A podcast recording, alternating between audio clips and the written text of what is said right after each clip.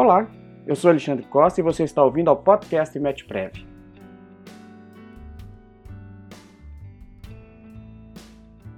Hoje vamos tratar da insegurança jurídica capitaneada pelas decisões judiciais.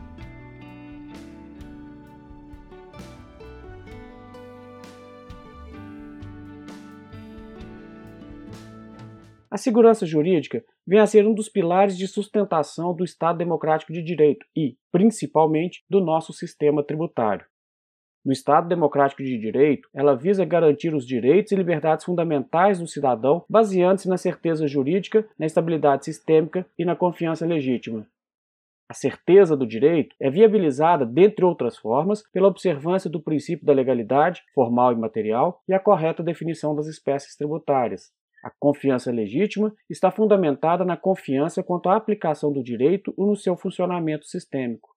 Nos dias atuais, por segurança jurídica no direito tributário, deve-se entender como a acessibilidade, inteligibilidade e estabilidade das relações jurídicas, ou seja, é da relação entre a certeza do direito e a estabilidade do sistema jurídico tributário que advém a sua confiabilidade. E é exatamente para conferir segurança jurídica que ao Supremo Tribunal Federal foi atribuída a função precípua de guarda da Constituição Federal. Entretanto, a morosidade da nossa Corte Suprema em decidir as causas tributárias tem significado situações de absoluta insegurança jurídica para as empresas e cidadãos brasileiros. Vejamos um simples exemplo. Em 15 de março de 2017, o Supremo Tribunal Federal, por maioria, decidiu que o ICMS não integra a base de cálculo das contribuições PIS e COFINS, conforme a tese fixada no julgamento do recurso extraordinário 574-706, representativo do tema número 69 da repercussão geral.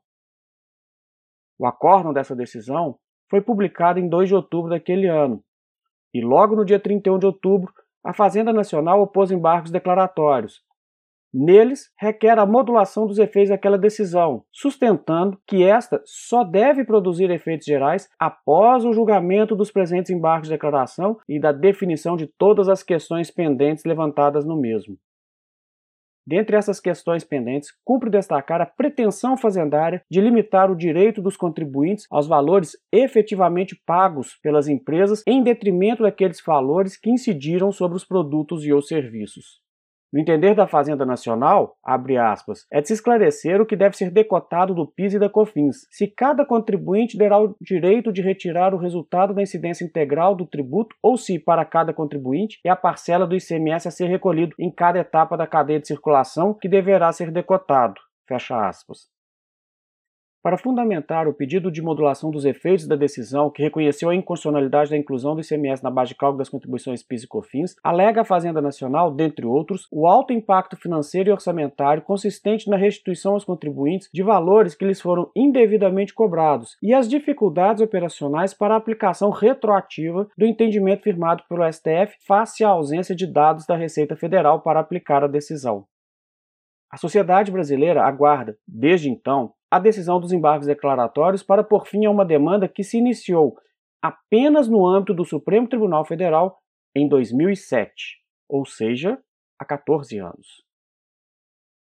Em 8 de dezembro de 2020, a empresa recorrente protocolou petição requerendo tutela provisória de urgência cautelar incidental, alegando que se encontra em recuperação judicial com poucos recursos financeiros, com diversas dificuldades operacionais, não podendo arcar com os valores que já não são mais devidos em razão de decisão judicial e que está apenas aguardando trânsito em julgado, requerendo a suspensão da exigibilidade do PIS e da COFINS não cumulativos até o trânsito em julgado da ação. Em 18 de dezembro, a empresa recorrente teve seu pedido de tutela provisória de urgência indeferido pela ministra relatora Carmen Lúcia, após a oitiva da Fazenda Nacional, sob o seguinte fundamento: abre aspas. Como asseverado pela União, os embargos da União não versam apenas sobre o procedimento de liquidação do julgado. Os embargos questionam também relevantes questões sobre o mérito do julgamento, além de pedir a modulação de efeitos da decisão, este pedido foi realizado da tribuna, ao ensejo do julgamento extraordinário, tendo o Supremo estabelecido que fosse feito por escrito, nos autos, com a interposição de embargos de declaração. Fecha aspas. Este caso é um exemplo claro acerca da situação de absoluta insegurança jurídica gerada por muitas decisões judiciais, notadamente aquelas de natureza tributária. Uma empresa com 50 anos, com mais de 500 empregos diretos, aguarda uma decisão do STF desde 2007. Enquanto isso, as dificuldades econômicas podem levá-la a encerrar suas atividades sem que tenha recebido aquilo que foi reconhecido em 2017.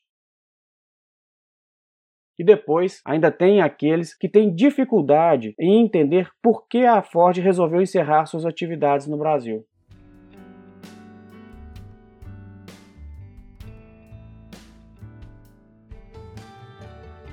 Agradeço a todos que nos ouviram e espero encontrá-los em nosso próximo episódio. Um abraço e até lá!